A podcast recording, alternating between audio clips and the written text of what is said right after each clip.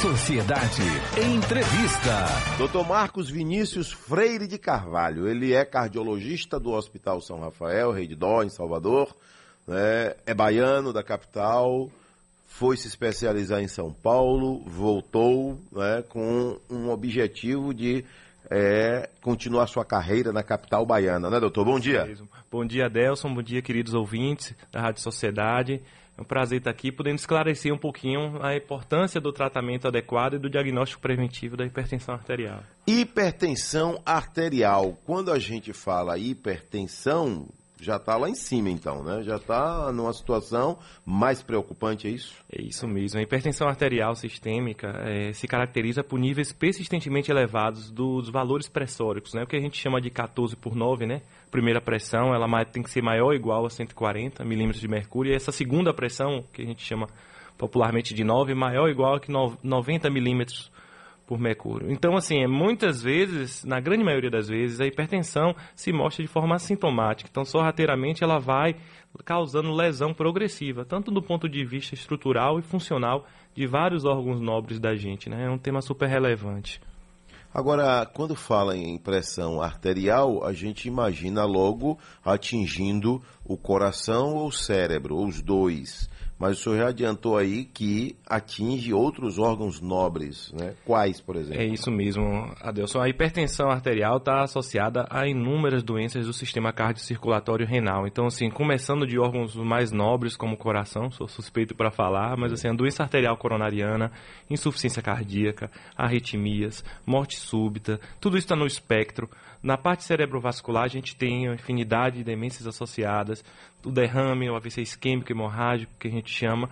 Parte renal, a gente cansa de ver pacientes com doença renal crônica evoluindo para diálise e vários pacientes com doenças arteriais, inclusive com amputação. Tudo isso está no espectro associado à hipertensão arterial sistêmica, infelizmente. Agora, é, quando a gente fala de pressão alta, vem logo a imagem de um pote de sal na nossa frente. Ele é o grande vilão, o Sal? Pronto, Adelson. Então, é, é um dos grandes vilões, ainda mais na, na sociedade em que vivemos, nos países em desenvolvimento, é, países de baixa renda, que a gente sabe que a alimentação realmente está cada vez mais é, frequente o uso de produtos industrializados, rico em sal, né? então, o que acontece? É, mas ela é multifatorial, na verdade. Né? A gente tem desde uma dieta inadequada, rica em sal, a gente recomenda que pelo menos é, se evite ultrapassar 5 gramas é, de sal de cozinha, equivalente a, a 2 gramas de sódio, né? Por dia? Por dia. E a gente sabe, os estudos mostram que a população chega a 10 gramas. Então é muito, tá? Muito. Além disso, a dieta pobre em potássio, mas não é só isso, tá? É, os pacientes estão muito sedentários, tem a questão da obesidade, tá? Do álcool, do etilismo, o estresse, as nossas condições socioeconômicas também são fatores de risco, baixa renda, escolaridade, condições inadequadas de moradia. Então é muito mais complexo do que a gente imagina. Gordura? Gordura, sim, sim. Então, quando a gente fala em dieta, não é só o sal e uma dieta rica em sal e pobre em potássio, mas gordura, alto teor de carboidratos, é, principalmente carboidratos simples, tá? Uma dieta pobre em fibras, em frutas e verduras, tá? Rica em alimentos ultraprocessados, industrializados. Esse combo todo é, é muito nocivo à saúde. É, seu Elísio está ouvindo a gente lá em Amargosa e ele diz que gosta muito de, assume, de comidas gordurosas e que ele não abre mão do azeite de dendê. Come bastante, usa azeite de dendê praticamente tudo. E já ouviu falar bem, já ouviu falar mal. Quer ouvir do senhor agora sua opinião sobre o é, azeite então, de dendê? Então, Elísio, essa questão da dieta é muito complicada. A gente, claro que não pode se privar totalmente, mas é importante ter um, uma dieta re regrada, não só para a prevenção de doenças cardiovasculares também, mas para o próprio bem-estar físico e mental do dia a dia, né?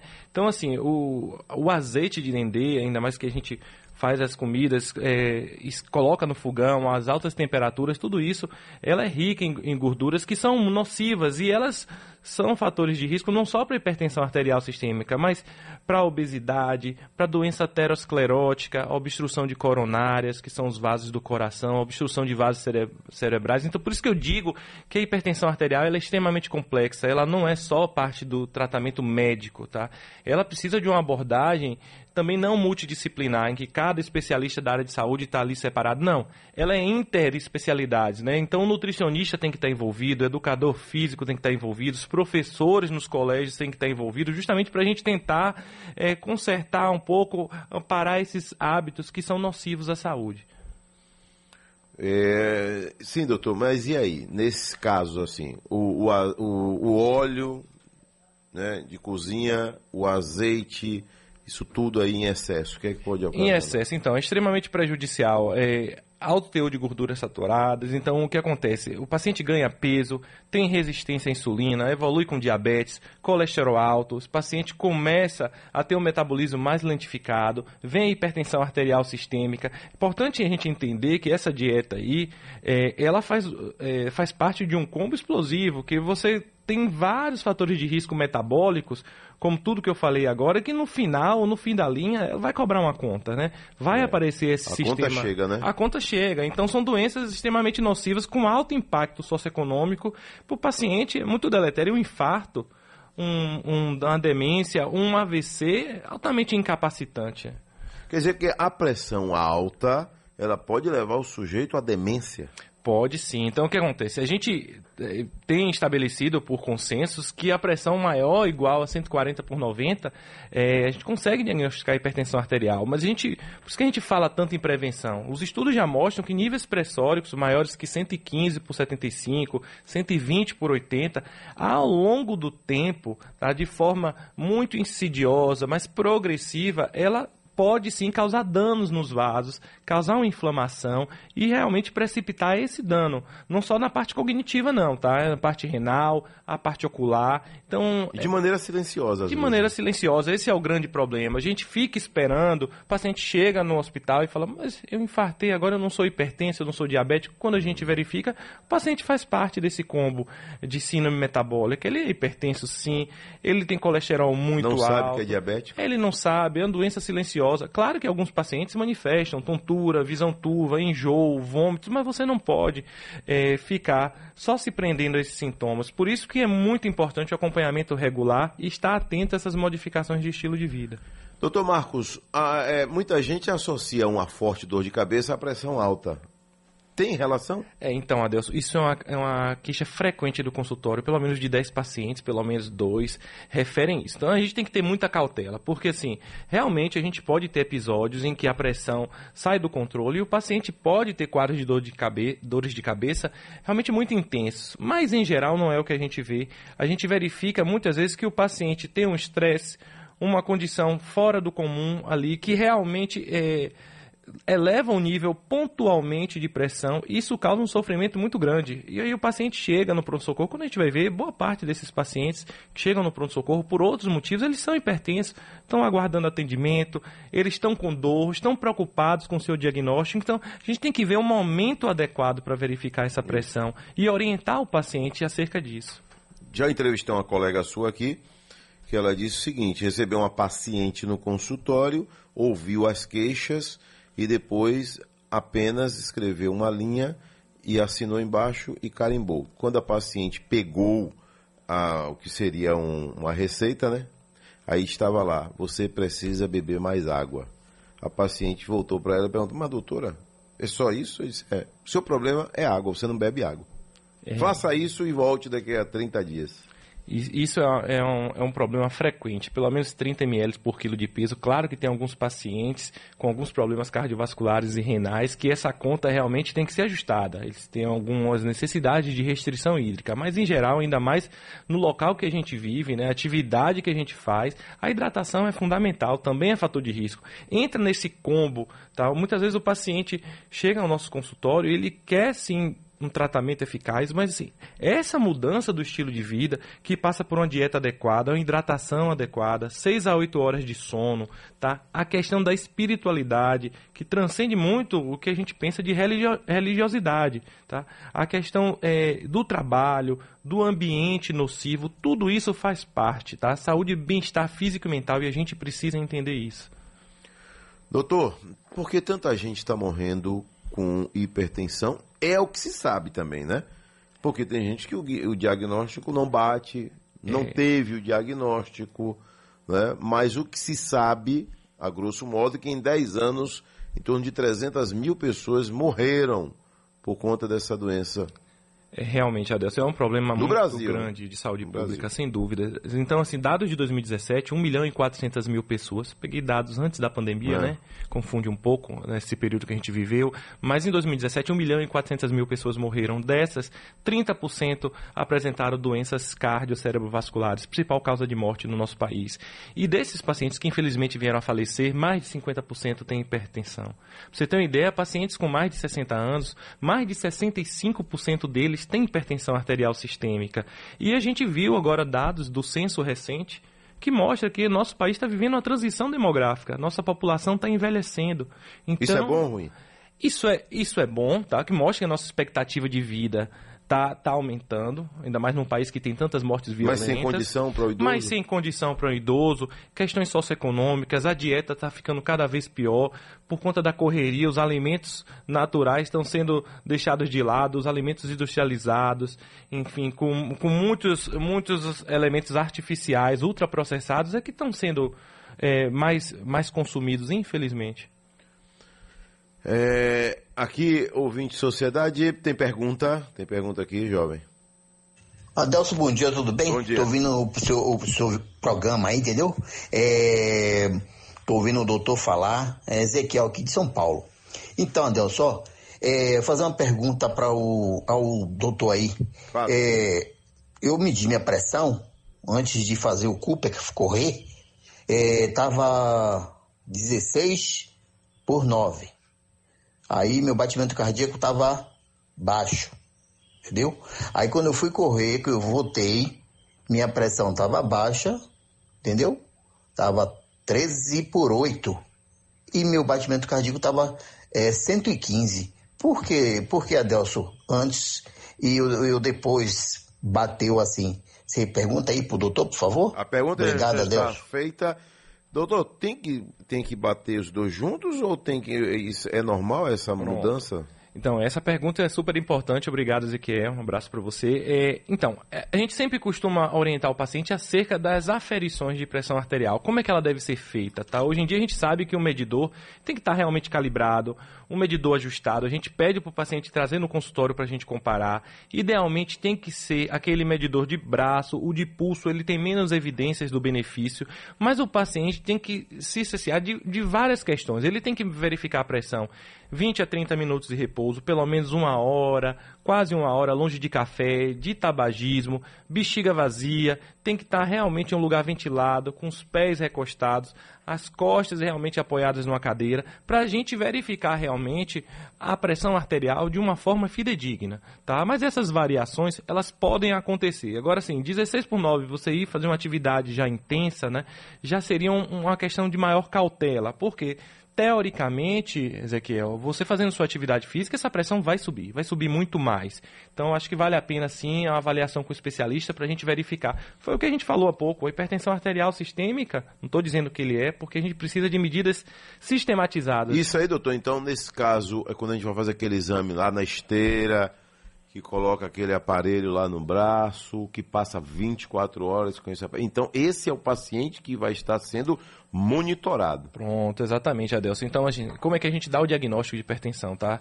Hipertensão arterial sistêmica, em geral, a gente verifica com pacientes nessas situações ideais que eu falei, pelo menos duas vezes seguidas, em dois momentos diferentes de consultório, com várias aferições em cada momento de consulta. Isso é importante. Mas hoje em dia a gente tem ferramentas que são muito preciosas. Então a gente tem a MAPA que você falou, que é a monitorização ambulatorial da pressão arterial. O paciente vem no consultório, a gente deixa a requisição, ele coloca o aparelho, no outro dia ele tira. A gente tem cerca de 80 medidas ali do paciente acordado, dormindo, fazendo suas atividades, forma muito sistematizada. Mas a gente tem a AMPA, pacientes que não podem realmente fazer esse exame, que é a automedida da pressão arterial. Ele vem com um papelzinho, deixa no caderno, faz seu diário. Ele mesmo pra gente faz, né? Exatamente. E tem a MRPA, que é a monitorização residencial também, que também é sistematizada. Importante é a gente investir nesse diagnóstico preventivo. É fundamental explicar ao paciente como deve ser feito corretamente. Dona Jane está ouvindo a gente lá em Lamarão, Bahia, pertinho de Serrinha, e quer saber se todo diabético é um potencial hipertenso. Pronto, boa pergunta, dona Jane. Essa pergunta é extremamente relevante. Por quê? O que acontece? Quando a gente tem a diabetes, boa parte das células pancreáticas que produzem insulina, realmente ela já, já já foram embora, né? Então, assim, ela faz parte de um espectro de desordens metabólicas extremamente importante, tá? 60% dos pacientes de diabetes vão falecer de doenças cardiovasculares, isso é um fato. E nesse combo, a hipertensão arterial sistêmica faz parte também.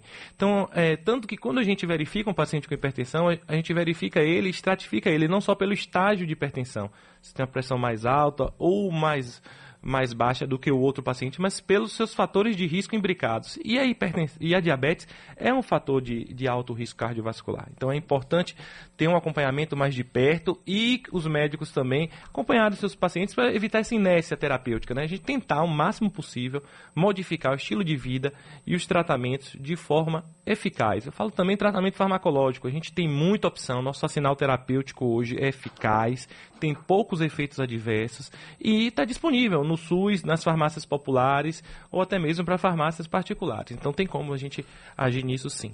É, o, o, exame hoje para detectar a glicemia, ele. Não sei se isso tem muito tempo, mas eu passei a observar há pouco tempo que ele já traz um mapa dos últimos três meses, né, doutor? Isso é muito importante, né? Pronto, então, realmente, o diagnóstico, isso é um, tanto referido pela Sociedade Brasileira de Endocrinologia, pela Sociedade Norte-Americana e Europeia também, a gente tem algumas formas de verificar, tá?